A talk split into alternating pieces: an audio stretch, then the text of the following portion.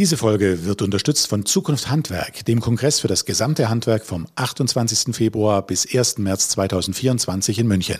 Handwerk, Netzwerk, Meisterwerk.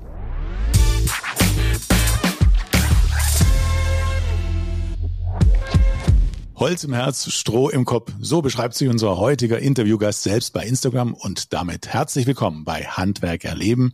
Mein Name ist Jan-Peter Kruse und mit dabei ist mein Kollege Max Hermannsdörfer. Hallo Max. Servus Peter. Und unser Gast ist heute Ben Berger. Er ist Schreinergeselle und Influencer fürs Handwerk. Herzlich willkommen, Ben. Guten Morgen, Peter. Guten Morgen, Max. Hi, servus. Ben, ich hab's gerade gesagt, du hast Holz im Herz. Woher kommt denn deine Leidenschaft fürs Holz? Das ist tatsächlich äh, eine relativ witzige Geschichte. Ich habe lange Zeit, bevor ich angefangen habe zu studieren, bevor ich im Handwerk gelandet bin, habe ich auf einer Burg gearbeitet. Ich weiß nicht, ob euch Burg Berbertstein ein Begriff ist. Das ist die einzig noch erhaltene und äh, immer noch bewohnte Burg hier bei uns in der Südpfalz. Und dort habe ich schon als Schüler, als 13-Jähriger einen Job gefunden und bin dort auch die ganze Schulzeit geblieben, bin mein Studium da geblieben, bin nach dem Studium da geblieben, tatsächlich jetzt immer noch alle zwei Wochen da oben. Und ich habe mich dort äh, eigentlich hauptsächlich mit den Führungen auseinandergesetzt. Also ich war Fremdenführer, aber natürlich auch gerade unter der Woche in den Ferien, immer nicht arbeiten konnte, war Instandhaltung der Burg ein ganz, ganz, ganz großer Punkt. Das heißt, wir haben Mauern hochgezogen. Das war eine Arbeit, die ich weniger gern gemacht habe. Aber ich habe mich auch sehr viel um die alten Böden, um die alten Treppen, um die alten Möbel gekümmert.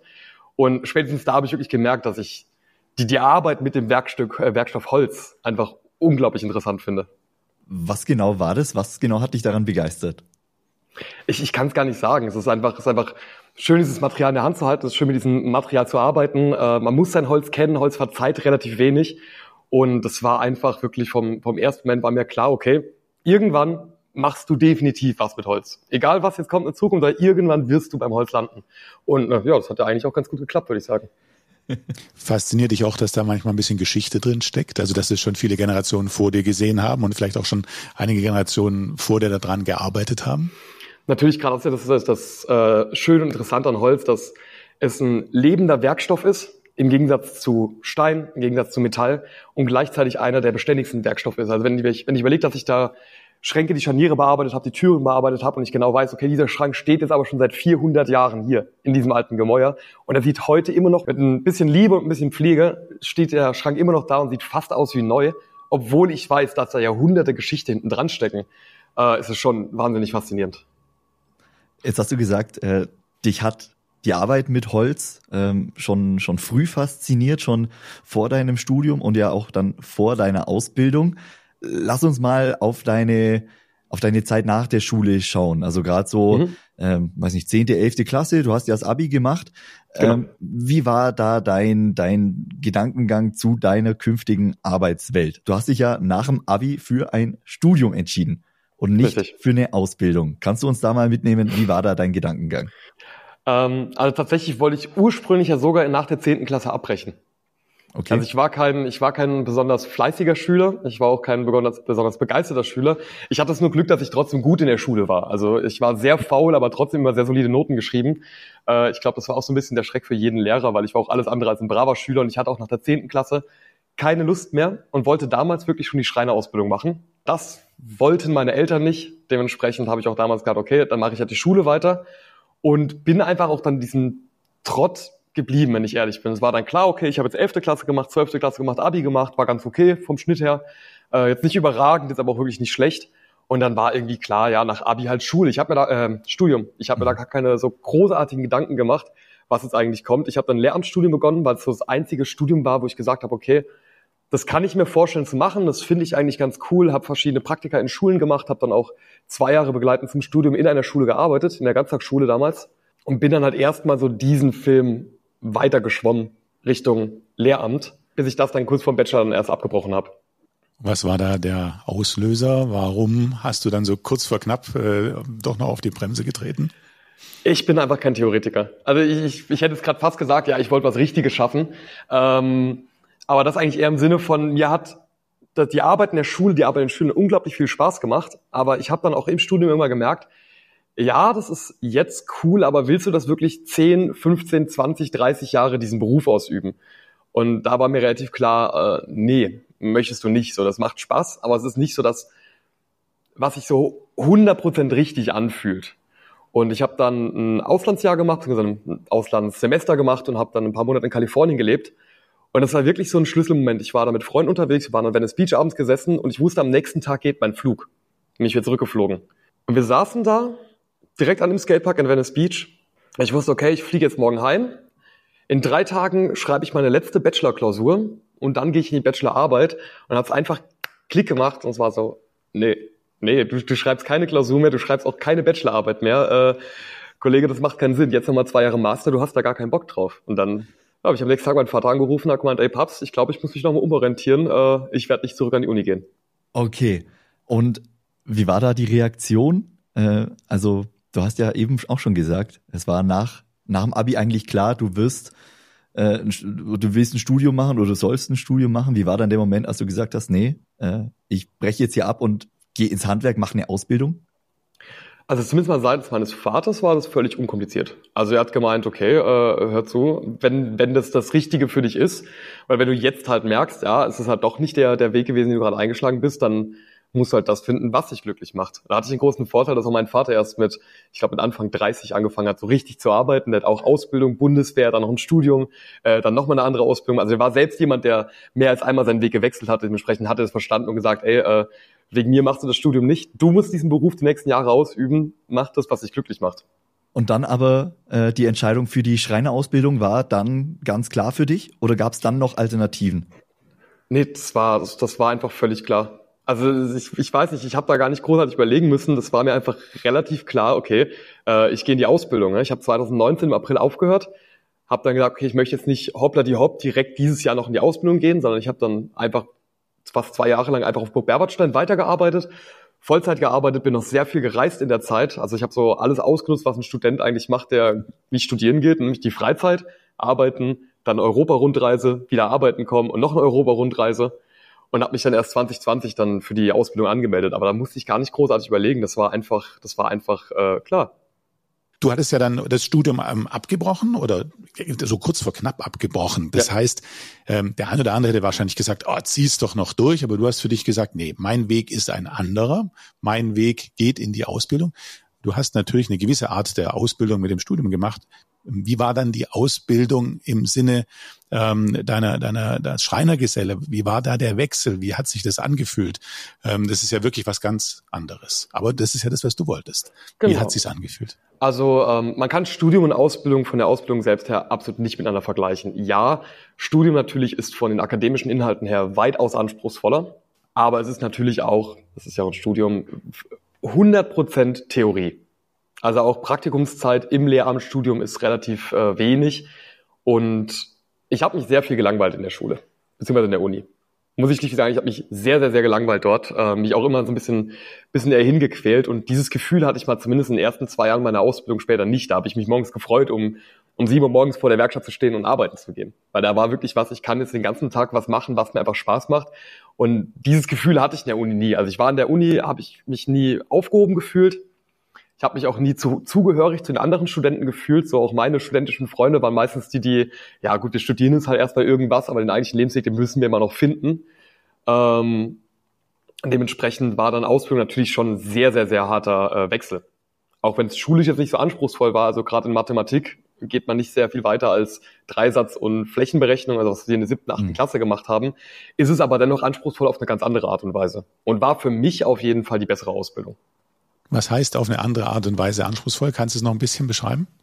Ja, es ist natürlich immer was anderes, wenn man, wenn man dann, äh, also als, als Student ist es wirklich, ich kann ja morgens mal ausschlafen oder ich habe dann mal abends eine Vorlesung. Es ist ein sehr freier und sehr cool, auch ein cooler Lebensstil. Also ich habe die, Stud äh, die Studienzeit bis auf das Studium selbst ja eigentlich sehr genossen. Es war eine, eine sehr interessante Zeit, auch einfach mal eine Woche wegfahren, zwei Wochen wegfahren, das war ja alles möglich. In der Ausbildung geht das natürlich nicht. In der Ausbildung heißt es wirklich jeden Morgen, Montag bis Freitag, 7 Uhr bis 16 Uhr wird jetzt gearbeitet oder du bist halt mal einen Tag zwischendurch in der Berufsschule. Und das war dahingehend anspruchsvoll, dass ja wirklich was anderes ist, ob ich jetzt mir Wissen aus Büchern aneigne, das irgendwie in mich reinstopfe und dann meine Klausur schreibe und danach ist ja die Hälfte sowieso schon mal raus. Oder ich wirklich im Handwerk über drei Jahre verteilt an meinen Skills arbeite, die ich auch genauso mein ganzes Leben lang weiterhin brauchen werde. Mhm. Und das ist natürlich dann auch gerade im Schreinerhandwerk eine, eine sehr diffizile Arbeit. Es besteht ja nicht nur aus Bodenlegen und Türen setzen, sondern auch gerade wenn es in Richtung Möbelbau geht, Richtung Holzbearbeitung geht, ist es wirklich ein durchgehender Lernprozess. Und während beim Studium dieses Lernen ja irgendwann mal abgeschlossen ist oder ich, ich kenne die Lerninhalte, entdeckt man im Handwerk eigentlich jeden Tag und jedes Mal wieder was Neues. Und auch gerade nach der Ausbildung habe ich gemerkt, okay, jetzt, jetzt fängt es eigentlich erst an zu lernen, wie man guter Schreiner wird. Ich habe jetzt in der Ausbildung die Grundlagen gelernt, aber das eigentliche, ich will jetzt ein guter Handwerker, ein guter Schreiner werden, das kommt dir jetzt erst nach der Ausbildung. Du hast deine Ausbildung im Sommer diesen Jahres dann abgeschlossen, richtig? Genau. Ich glaube, speziell das letzte Ausbildungsjahr war für dich nicht ganz einfach und du gehst damit ja auch bei Social Media relativ offen um.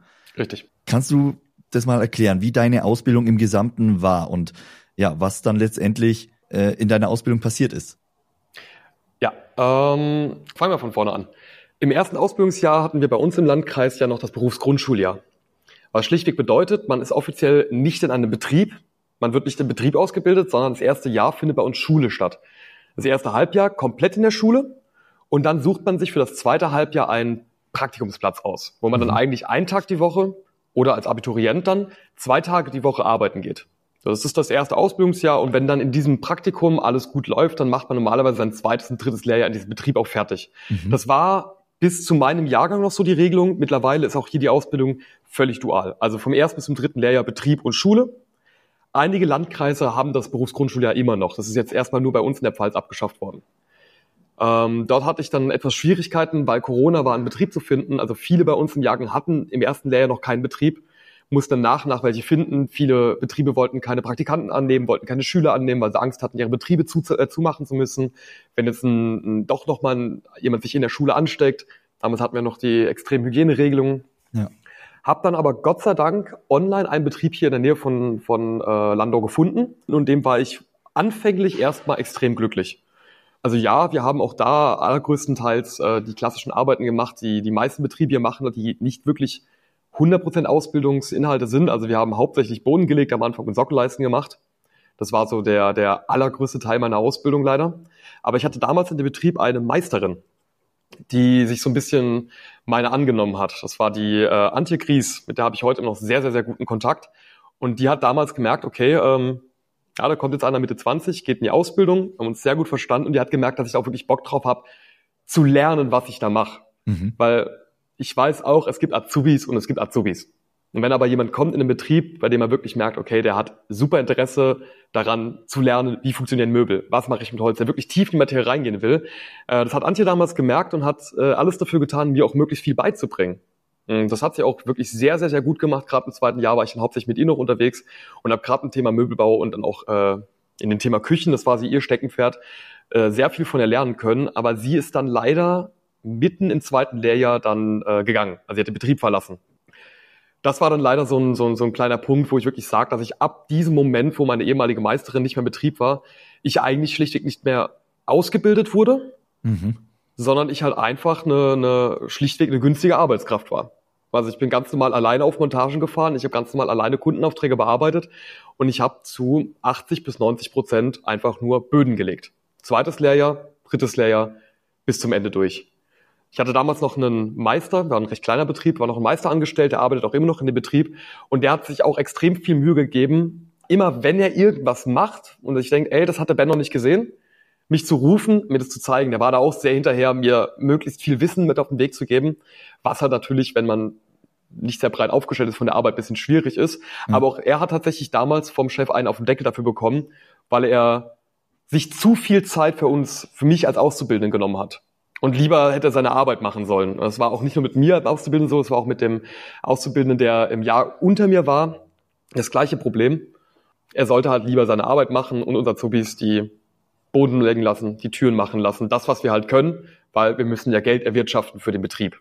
Was hat dich dann da motiviert, trotzdem weiter dran zu bleiben? Also ich stelle mir es in der Ausbildung schwierig vor, also die Situation an sich einfach, wenn man ab dem zweiten Jahr quasi nichts mehr lernt und wenn man das auch merkt, dass einem nichts mehr beigebracht wird und man nur als billige Arbeitskraft angesehen wird, was hat dich da motiviert, weiter dran zu bleiben?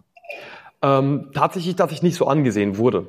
Also es war, es war zwar faktisch mein Job, einfach äh, die klassischen Montagearbeiten zu machen. Mhm. Ich war auch zu dem Zeitpunkt dann der einzige Betrieb, der schon etwas mehr Erfahrung im Thema Küchenbau hatte. Das hat ja unsere Meisterin gemacht, die dann gegangen ist. Das konnte ich dann so übernehmen oder das wurde dann äh, in meine Verantwortung gelegt.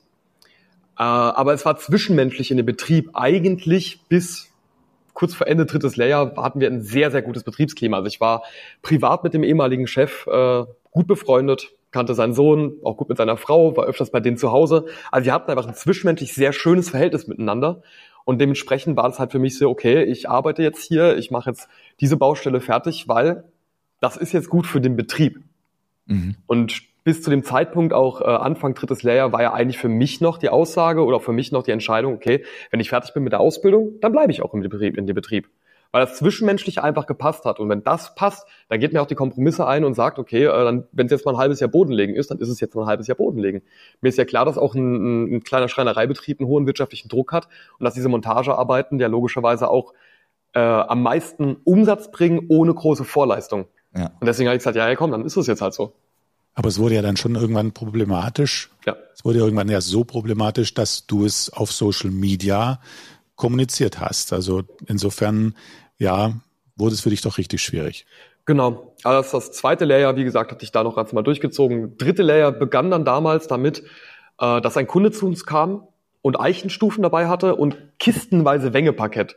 Und er auch damals einfach gebeten hat, so, hey, äh, könnt ihr mir daraus irgendwie einen Esstisch bauen? Und das hat der Chef dann mir übertragen, weil er gesagt hat, okay, äh, Ben, du recycelst doch eh schon Möbel, das kriegst du bestimmt hin.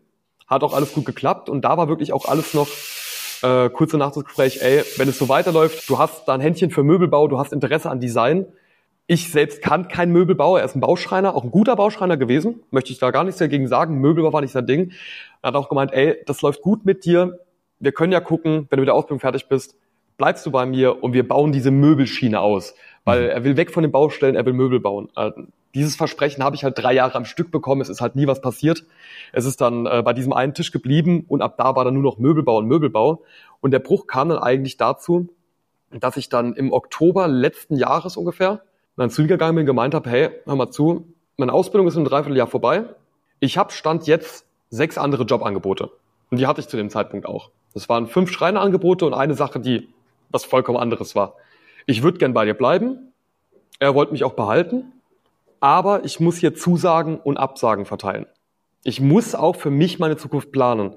Bis wann können wir das Thema geklärt haben, wie es weitergeht nach meiner Ausbildung? Und da war das Versprechen, hey, bis zum 1.1.23 ist es durch. Hast du mein Angebot und dann kannst du dich entscheiden. Und dann habe ich gesagt, ist gut, weil bis zum 1.1. muss ich auch einfach schlichtweg mich entschieden haben, weil ich muss ja andere Angebote an, äh, ablehnen oder annehmen. Und das ist dann halt einfach schlichtweg nicht passiert. Also ich habe Anfang Dezember dann nochmal nachgefragt, da hieß es ja, nächste Woche setzen wir uns zusammen. Dann nächste Woche nachgefragt, ah ja, in zwei Wochen setzen wir uns zusammen. Dann wieder nachgefragt, ey, wie sieht's denn jetzt aus, du wolltest ein Angebot machen. Ah ja, äh, jetzt ist die Frau krank und der Sohnemann krank, äh, jetzt muss er daheim bleiben, wir machen den Betrieb weiter. Äh, aber direkt nach Weihnachten, nach den Weihnachtsferien machen wir das. Dann war Neujahr 23 und er kam immer noch nicht mit dem Angebot drauf. Ich habe auch nochmal zu ihm gesagt, hör zu, es sind mittlerweile acht Jobangebote gewesen. Ich hatte ein Jobangebot in der Schweiz, ich hatte ein Jobangebot in Österreich, verschiedene Schreinereien hier in Deutschland und habe dann damals noch ein Jobangebot bei einer Uhrenmanufaktur hier in Landau bekommen. Mhm. Das ist auch das, wie man, das ist auch das Büro, wo ich jetzt gerade drin sitze. Also wie man sieht, habe ich mich äh, damals auch für den Weg dann entschieden. Und auch wieder gemeint, ja, okay, wenn die Frau jetzt wieder gesund ist, kommt er zurück, macht ihm ein Angebot. Da habe ich nicht mehr nachgefragt. Aber ich musste mich entscheiden. Und Ende Januar habe ich dann äh, das für mich beste Angebot gewählt. Und das war dann damals hier bei dieser Uhrenmanufaktur äh, im Bereich Social Media Marketing und mhm. Content Creation, weil sie mir schlichtweg die, äh, das beste Gehalt gezahlt hätten.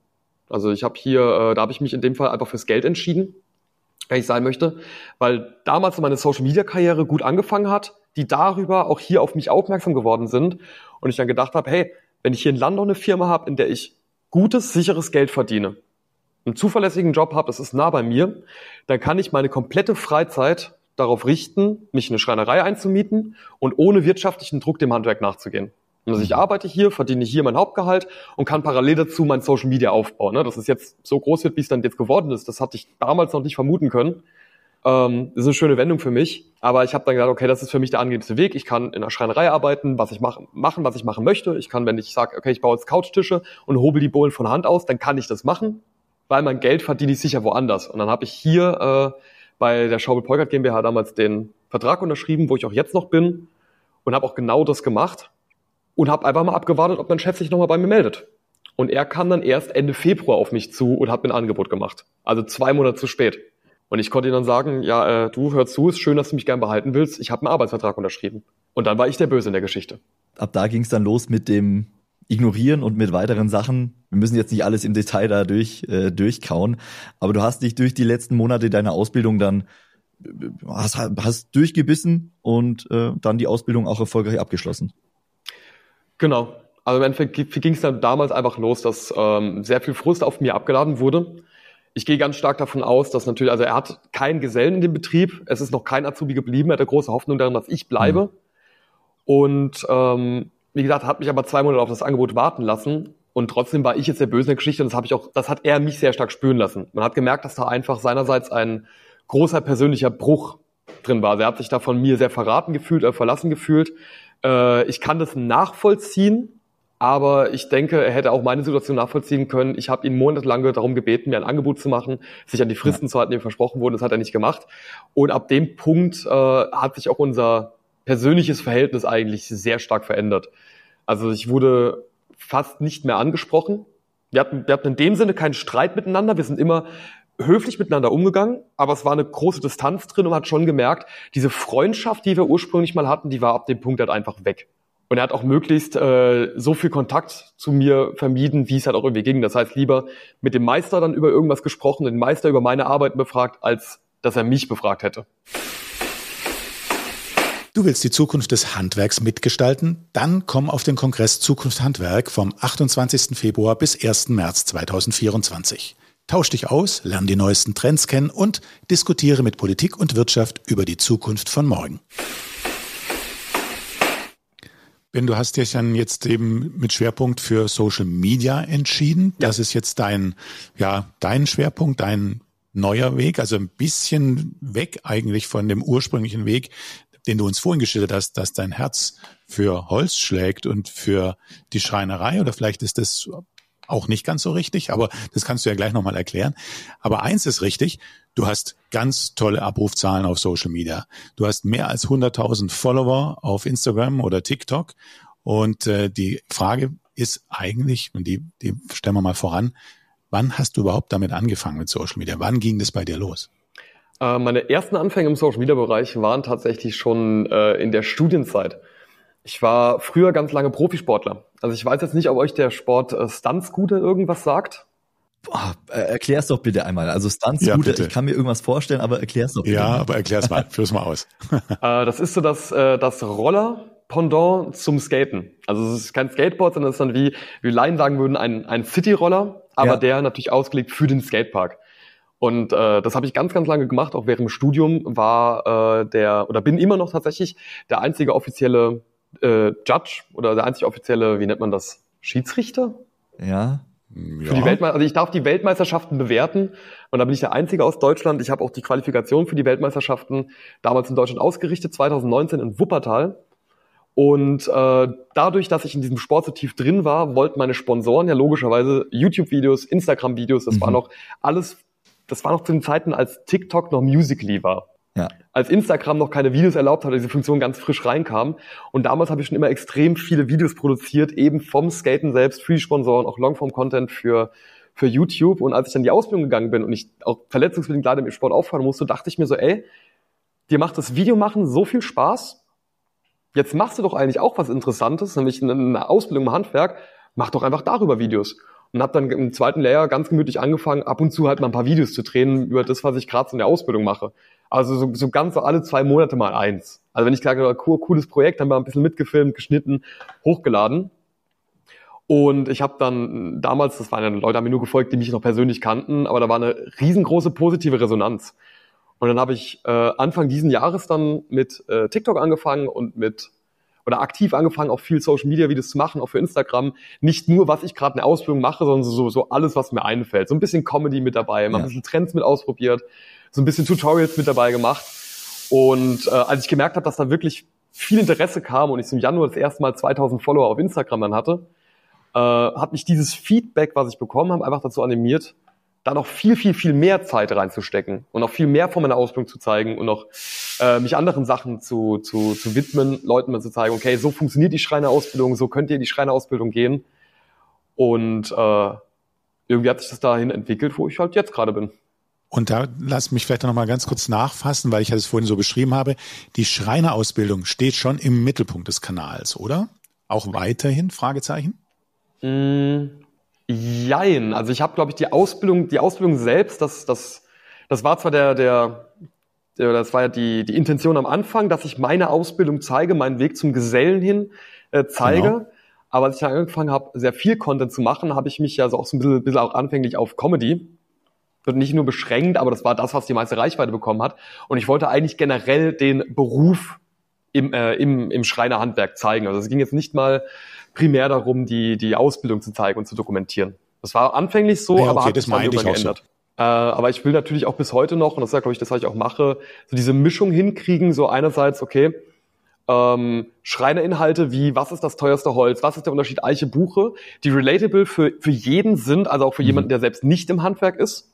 So, ich versuche natürlich auch die Leute anzusprechen, die nicht im Handwerk sind, die äh, möglicherweise vielleicht mal ins Handwerk gehen werden oder auch einfach nur jeder andere, der vielleicht mal ein bisschen sehen will, was hinterm Handwerk so alles stecken kann. Die Comedy natürlich auch, weil die einfach große Reichweite bringt und einfach unterhaltsam ist und auch das Handwerk gerne mal, wenn man mit Klischees spielt, so ein bisschen auch ein, ein positives Licht drücken will.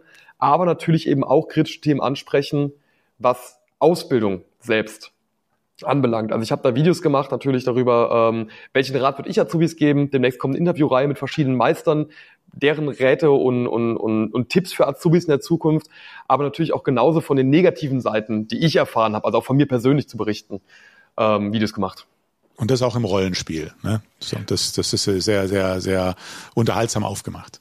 Genau, ich nutze da meistens die Rollen äh, äh, Geselle, Meister und der Stift, der den meisten natürlich auch wirklich immer noch ich verkörper, das ist meine Person eigentlich, oder versuche ich zumindest so darzustellen, hat tatsächlich den einfachen Grund, dass man in einem Dialog eine ganz andere Dynamik hat wenn wir jetzt darüber reden, okay, wie produziere ich Content, der auch vom Algorithmus her gut gepusht wird, der auch gut angenommen wird und dementsprechend auch eine gute Performance erreicht. Und da ist eine Gesprächsdynamik im Rollenspiel natürlich eine altbewährte Methode, die einfach sehr gut funktioniert. Weil wenn wir jetzt mal sagen, okay, ich möchte jetzt ein Video darüber machen, ich glaube, das war das erste Video, was bei mir wirklich so richtig viral ging, war dieses MDF-Video. Einfach nur erklärt, was ist Material MDF. Wenn ich mich jetzt alleine frontal vor die Kamera stelle und einfach den Monolog halte und erkläre, was MDF ist, ist es eine Sache, dann kann es cool sein. Aber diese Gesprächsdynamik, dass der Chef den Azubi fragt, der Geselle, der haut immer mal so ein paar blöde Sprüche noch mit rein, äh, kriege ich eine schöne Dynamik hin, kriegst so ein bisschen Humor mit hin, regt die Leute zur Diskussion an und äh, schaffst natürlich so auch ein eher langweiliges Thema, was ist ein MDF eigentlich, so aufzubereiten, dass diese Videos 500, 600, 800.000 Aufrufe bekommen. Mhm.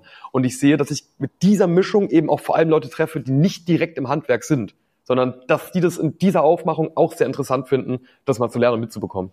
Also haben wir mehrere Aspekte eigentlich bei dir auf dem Kanal. Zum einen fachlich, ein fachlicher, äh, also fachliche Kenntnisse weitervermitteln, auch ein fachlicher Austausch, dann auch gerade in äh, Kommentarspalten, dann Thema Ausbildung, äh, von dir persönlich und dann auch ähm, aus dem Blick von, von anderen, wie du es jetzt gerade auch angeteasert hast, und dem Bereich Comedy.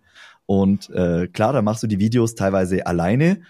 Du machst aber auch Videos mit anderen äh, Creatoren äh, zusammen. Du warst ja erst diese Woche auch unterwegs, habe ich bei Instagram gesehen, mit dem Maurice genau. äh, Odendahl und mit dem Micha von der Rampe, äh, auch zwei sehr bekannte, auch äh, im Handwerk. Und da machst du zusammen Content. Und ich habe mal einen kurzen Schnipsel mitgebracht, damit man äh, mal ein Gefühl dafür bekommt, was macht ihr da genau. Den würde ich einmal kurz hier einspielen. Kennst du Andi? Welchen? Andi Arbeit. Sag mal, siehst du hier irgendwo einen Blitzer stehen? Äh, nee, wieso? Dann mach schneller. Weißt du, wie wir das früher gemacht haben? Nee. Besser. Stift, was sind 10 Packen minus 9 Packen? Äh. Einpacken! Das sind natürlich jetzt so vier äh, Sprüche, die hört man im Handwerk äh, das sind Sprüche, die, die du auch äh, vielleicht selbst auch gehört hast. Wie viel Wahrheit steckt da tatsächlich drin und wie überspitzt ist das Ganze formuliert? Ähm, weniger als man meinen möchte tatsächlich. Also gerade diese klassischen Handwerkersprüche, das habe ich mit, äh, mit Micha gemacht, habe ich selbst nochmal zwei Videos drüber gemacht. Ähm, diese Klischees im Handwerk werden sehr, sehr, sehr häufig erfüllt was ich tatsächlich auch relativ lustig finde, aber es ist meistens äh, natürlich im Spaß. Also auch gerade dieses hier kennst du kennst du Andi an die Arbeit. Das sind so Sprüche, die haut man sich in der Ausbildung natürlich einfach mal so aus Spaß an den Kopf.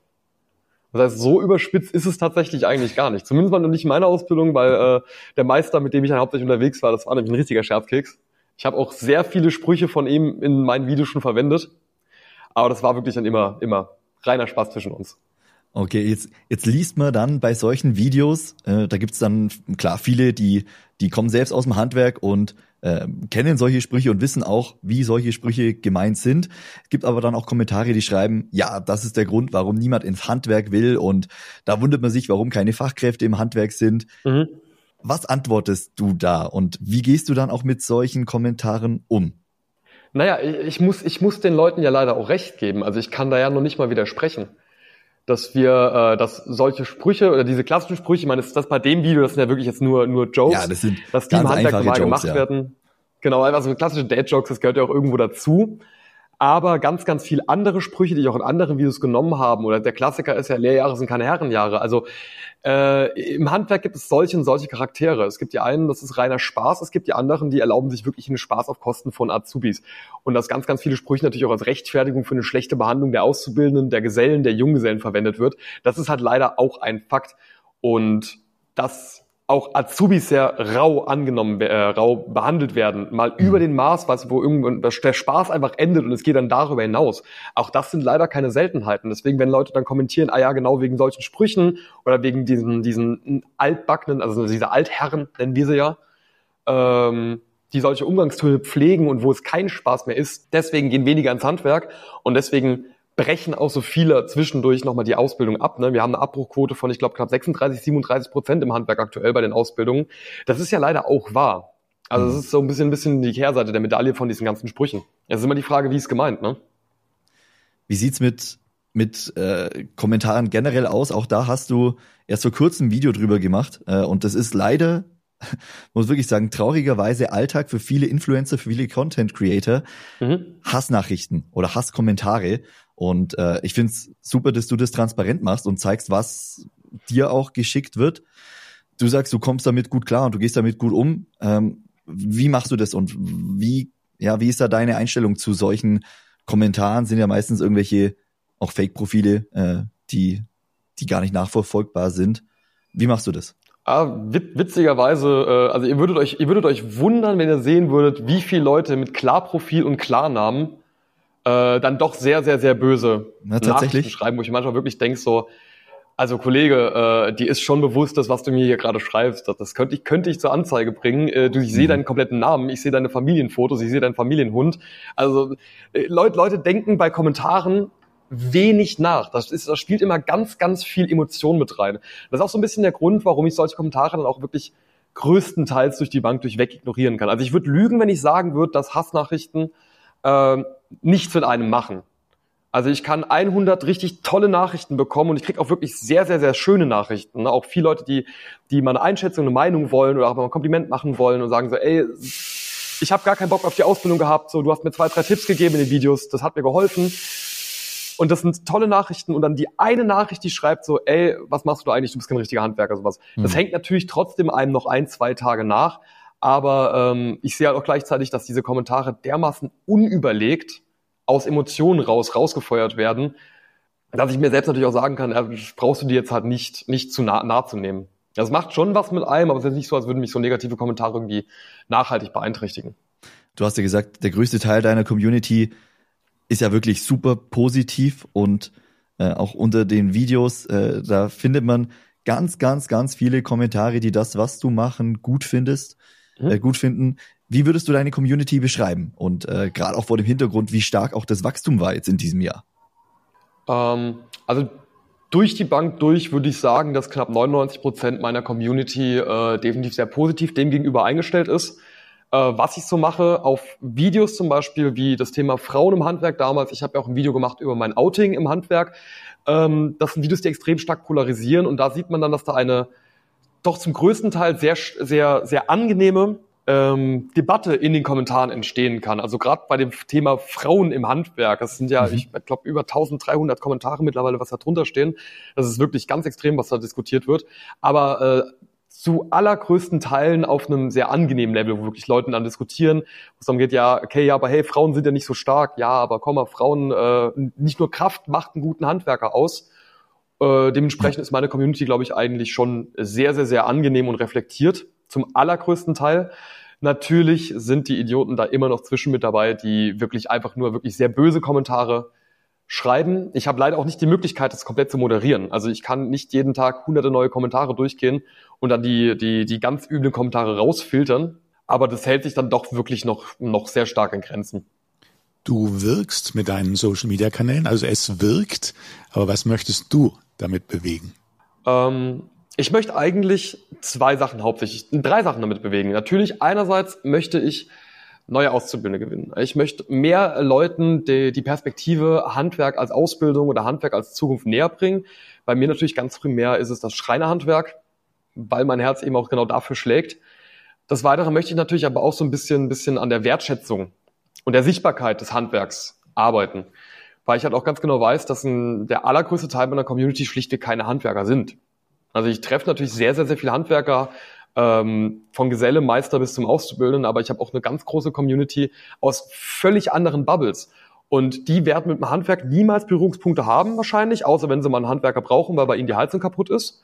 Aber selbst denen möchte ich das Handwerk sichtbar zeigen und uns vorstellen und wer wir sind, um das Ganze so ein bisschen, ein bisschen mehr ins Rampenlicht zu rücken, weil das auch wiederum die Wertschätzung so ein bisschen steigert.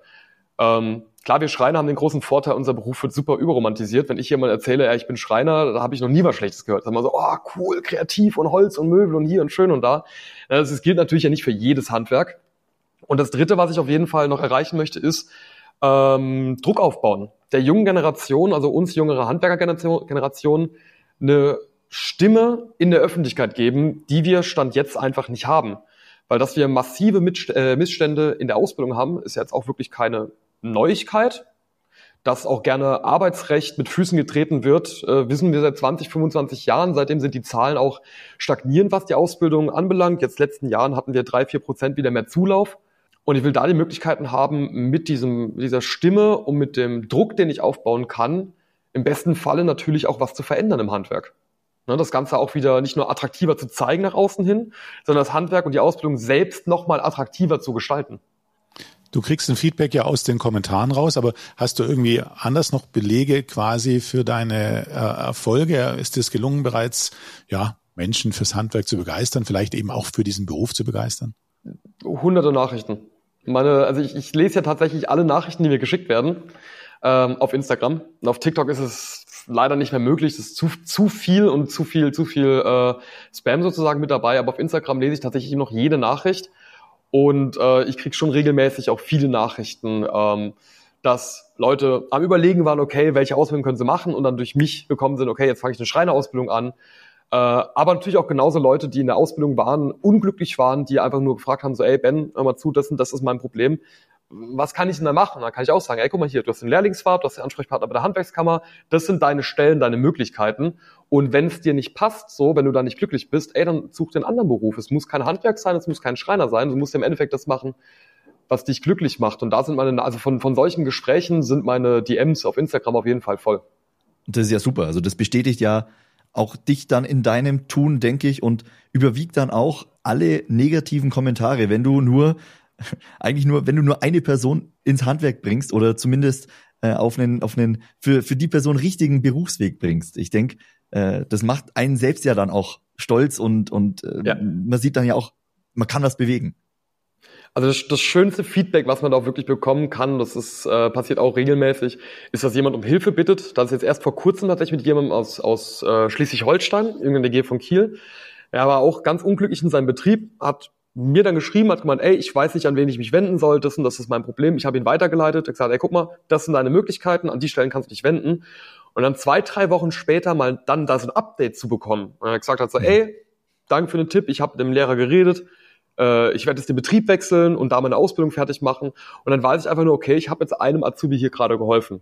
Und wie du es auch gerade gesagt hast, ne, wenn ich auch nur einer einzigen Person irgendwie im Jahr helfe, irgendwie glücklicher mit der Berufswahl zu werden oder einen helfe, seinen Berufswunsch Schreiner vielleicht zu finden oder diese Entscheidung zu finden, okay, vielleicht ist Handwerk doch das Richtige für mich, dann war es das alles irgendwie schon wert, was ich gemacht habe. Mhm. Also dass man wirklich so aktiv viel Einfluss für Leute bringen kann, einfach nur dadurch, dass man da ist und das macht, was einem Spaß macht, das macht mir meine Arbeit als Creator und Influencer auf jeden Fall ganz extrem. Das ist natürlich schon, schon sehr schön, dann sowas zu bekommen. Und äh, jetzt ist das Ziel, das du verfolgst, mehr junge Leute fürs Handwerk zu motivieren, da äh, auch die Ausbildung näher zu bringen, speziell mhm. auch die Schreinerausbildung, aber auch gesamt einfach Aufmerksamkeit für äh, das Handwerk zu schaffen. Wir haben im Handwerk ja definitiv ein Problem, was äh, Ausbildung und was Nachwuchs anbelangt. Es werden ja. äh, in den nächsten Jahren vermutlich viele Betriebe äh, aufgeben müssen, einfach weil es keinen Nachfolger gibt, weil es keine jungen Leute gibt, die das Handwerk weitermachen wollen. Und du hast es vorher auch schon ja angesprochen.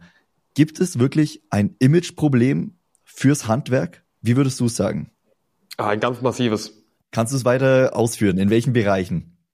Ja, also es, ist, es, es, es fängt ja tatsächlich schon so ein bisschen im, im Bildungssystem an. Das wäre schon mal Punkt eins. Also ich habe eine äh, sehr turbulente Schulkarriere hinter mir mit einer Gesamtschule und drei Gymnasien insgesamt, die ich besucht habe.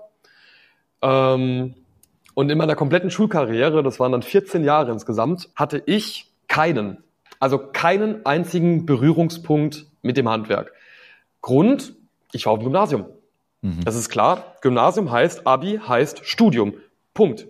Es wurde auch nie irgendwie anders kommuniziert. Und die einzigen anderen Sachen, die wir noch hatten auf den, wenn mal so Berufsmessen oder Berufsvorbereitungstage waren, waren so die Bundeswehr, die sehr, sehr aktiv noch war. Aber selbst die haben ja auch für, für ihre dualen Studiengänge geworben. Äh, und da fängt es ja schon irgendwo an, weil wir haben ja schlichtweg auch unserem Bildungssystem irgendwo ein Klassensystem. Ja, Deutschland will sich es nicht unbedingt eingestehen, aber das haben wir einfach. Der mit dem meisten finanziellen Hintergrund kann sich natürlich die Nachhilfe leisten, kann sich natürlich die extra Arbeit leisten und ähm, wird dann besser gestellt in der Bildung. Und wer besser gestellt in der Bildung ist, der geht auf ein Gymnasium und der dann was erreichen will, der geht natürlich auch studieren. Das ist der Tonus, in dem ich halt noch in der Schule war.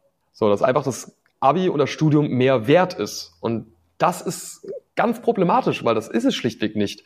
Ja, du hast einen höheren akademischen Grad, das ist aber keine höhere berufliche Qualifikation, denn die praktischen Ausbildungen, sei es Handwerk, sei es Gastro, sei es Pflege, alle möglichen Bereiche sind ja genauso anspruchsvoll von ihrer Qualifikation her.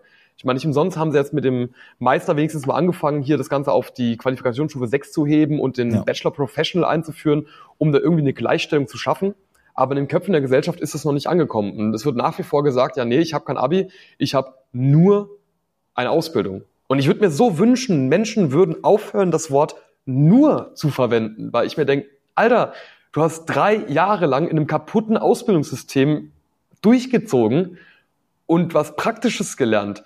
Da ist kein nur, da kannst du genauso stolz drauf sein wie jemand, der seinen Bachelor in BWL gemacht hat oder in Medienwissenschaften. Das ist ja nicht weniger Leistung was muss passieren, damit das Handwerk attraktiv wird, damit äh, eben dieses ja dieses Denken äh, geändert wird, dass man nur in Anführungszeichen eine Ausbildung macht. Nee, ich mache eine Ausbildung im Handwerk. So muss ja künftig der Satz sein, wenn man fragt, was was machst du? Ja, oder was hast du gemacht? Was sind mhm. da deine Ansätze?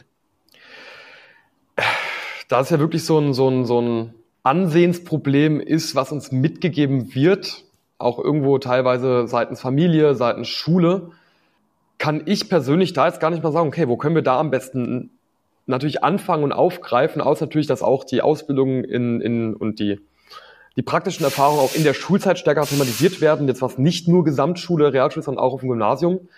Äh, andernfalls versuche ich das natürlich mit meiner Präsenz in der Öffentlichkeit und sozialen Medien ähm, den Stolz, den, den wir Handwerker ja dann doch eigentlich auf unser Beruf haben, auch nach außen zu signalisieren, den Leuten zu zeigen, nein, es ist nicht Endstation Handwerk oder Endstation Baustelle, sondern ja. äh, ihr könnt euch hier wirklich eure Träume äh, erfüllen und eine Existenz aufbauen. Das müsste sich auf jeden Fall mal, aber das ist der Beitrag, den ich dazu leiste, wie man das sonst in der Gesellschaft da rausbekommt. Kann ich euch selbst nicht sagen. Ben, du wirst, ähm, du wirst ja sogar live äh, zu sehen sein. Also man wird dich nicht nur auf Social Media sehen, sondern man wird dich dann auch mal live sehen. Und zwar im nächsten Jahr auf der Zukunft Handwerk. Da bist du dabei.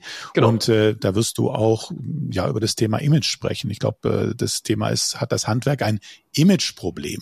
Ähm, du selbst hast vorhin gesagt, dass dein Berufsbild eigentlich einen super Ruf hat. Was wirst du da thematisieren? Was ist das, äh, was dich da beschäftigt?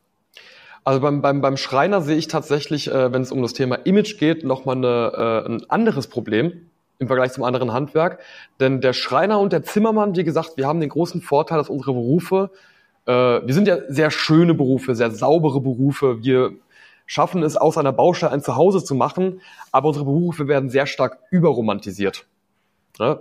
Das sehe ich da beim Schreiner nochmal als ganz spezielles Problem an.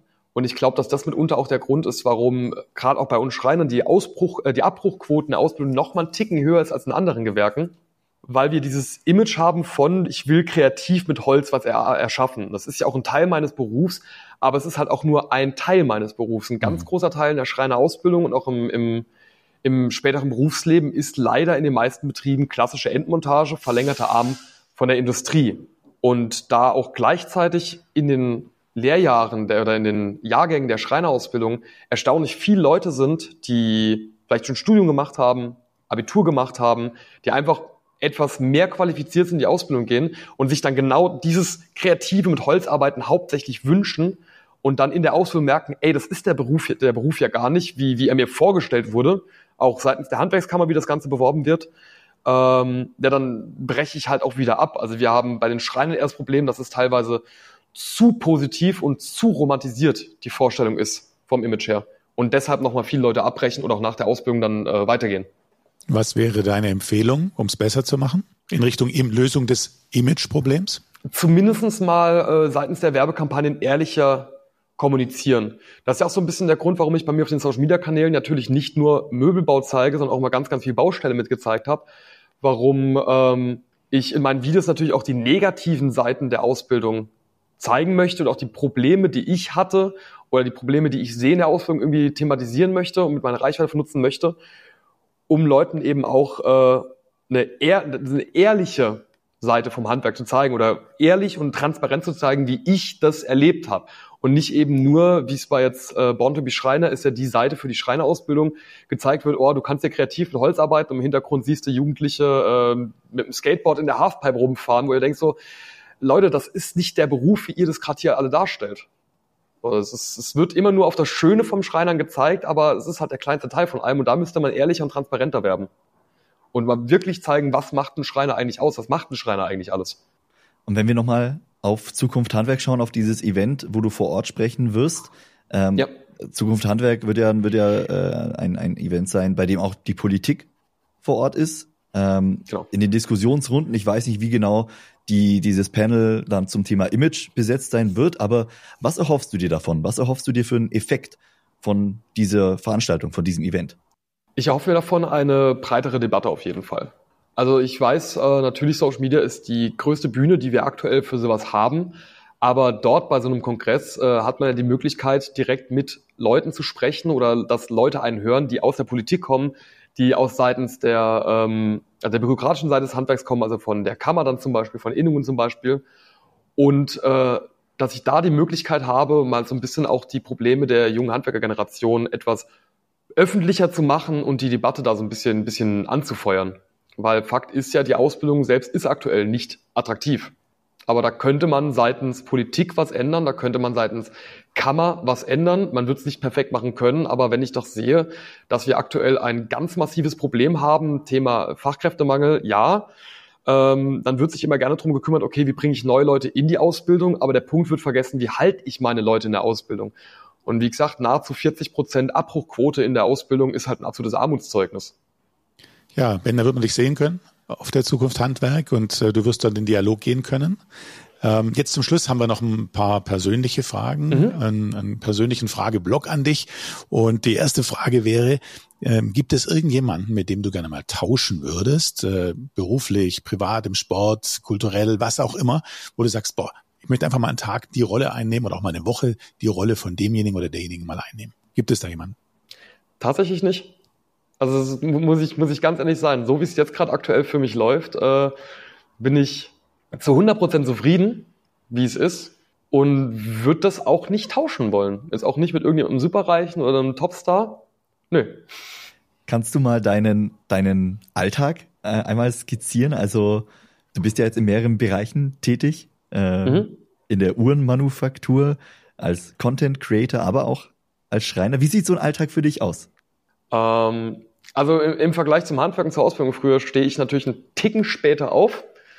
Äh, mittlerweile das Rest nicht, kann ich wenigstens so bis, gegen bis 8 Uhr ungefähr schlafen, dann morgens natürlich erstmal Tasse Kaffee, dann Nachrichten lesen, so ein bisschen gemütlich den Tag starten und dann bin ich normalerweise zwischen halb neun und neun äh, dann wirklich auch hier im Büro und hier ist ja meine Hauptarbeit, Arbeit ist ja Social Media. Das heißt, Auch hier mache ich Livestreams, auch hier produziere ich Video. Ich habe mir ein komplettes Set aufgebaut und der halbe Tag beschäftige ich eigentlich damit hauptsächlich damit, Content zu erstellen, sowohl für die Uhrenmanufaktur als auch meinen eigenen Content. Also es ist natürlich sehr viel Zeit, die ich am Computer verbringe, im Schnitt, im Skripten, im Ideen ausarbeiten, natürlich das eigentliche Filmen, Fotografieren gehört auch noch mit dazu. Mhm. Und dann, je nachdem, wie es passt, gucke ich, dass ich so spätestens 16, 16 Uhr, 17 Uhr in die Schreinerei fahre. Also ich arbeite noch mit der Schreinerei hier aus Landau eben noch zusammen. Die haben auch witzigerweise beide im gleichen Betrieb gelernt, wo ich auch gelernt hatte.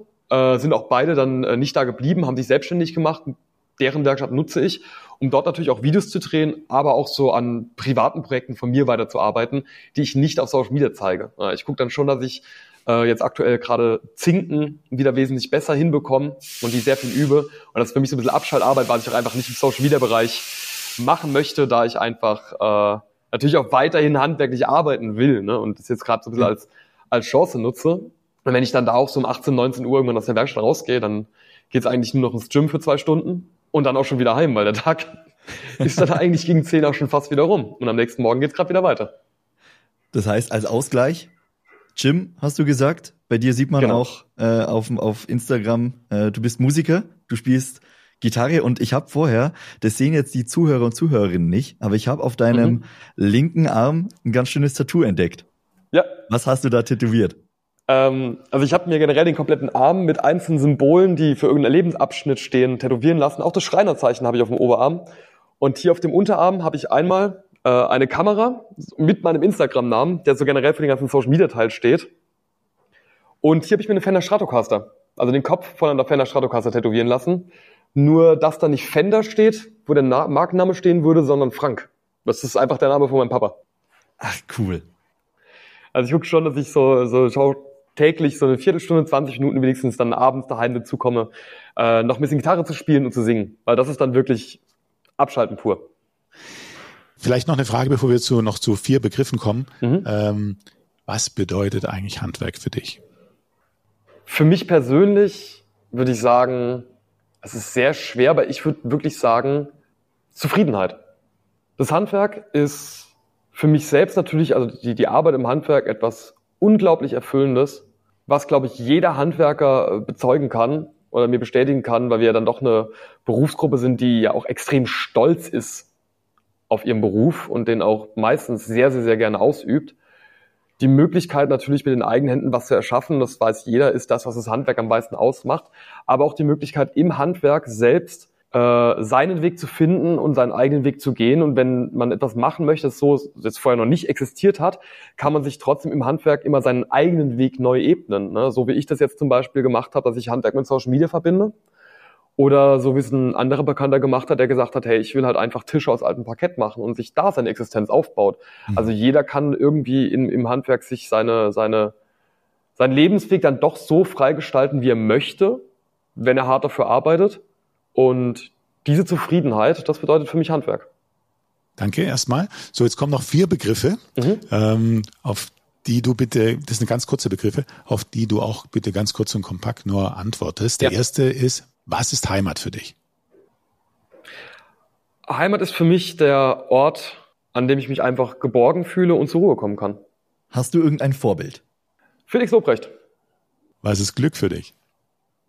Glück ist für mich auf jeden Fall, für mich persönlich auf jeden Fall, die Menschen gefunden zu haben, die ich in meinem Leben habe und die mir immer den Rücken stärken und mich immer auffangen werden, egal was bei mir im Leben passiert. Egal, ob ich jetzt äh, ein weltberühmter Star werde oder alles in die Brüche geht, die werden immer da sein für mich und mich auffangen. Das ist für mich Glück. Letzter Begriff, Ben. Hast du irgendein Motto, nach dem du lebst, nach dem du arbeitest? Ich, ich habe eins und das ist auch ein, das ist auch ein, das ist auch ein Tipp, den ich gerne mal so weitergebe. Stehe immer zu 100 Prozent hinter dem, was du machst. Oder mach's nicht. Das habe ich mein Leben lang gemacht ich habe immer hinter dem gestanden, was ich gemacht habe. Ich habe immer genau das gemacht, wohinter ich stehe, ne, auch im, im Umkehrschluss. Und war, auch wenn ich mal auf die Schnauze gefallen bin, immer glücklich, dass ich es gemacht habe. Deswegen stehe immer zu dem, was du machst, stehe immer hinter dem, was du machst und mach immer das, wo du hinterstehst. Das heißt aber auch ändern, wenn es nicht so ist. Genau, das heißt natürlich auch ändern, wenn es nicht so ist. Wie, ne, wie damals im Studium. Ich stand 100% in dem Studium. Mir hat das Spaß gemacht. Ich wollte das machen. Als ich gemerkt habe, ey, es erfüllt dich doch nicht so, war das für mich keine schwere Entscheidung zu sagen, gut, dann lasse ich das und, und gehe ins Handwerk. Weil ich dann gemerkt habe, ey, nee, ich stehe da eher hinterm Handwerk. Das hat mir viele, viele Entscheidungen auf jeden Fall erleichtert. Ben, in diesem Sinne, vielen, vielen Dank für das Gespräch. Vielen Dank dafür, dass du mit uns deine Ideen geteilt hast, dein Leben geteilt hast, deinen Alltag geteilt hast. Und äh, wir wünschen dir alles Gute weiterhin und freuen uns, wenn wir uns demnächst dann sehen auf der Zukunft Handwerk. Bis dann, danke. Ich freue mich auch und vielen Dank für die Einladung. Danke dir. Ciao. Ciao.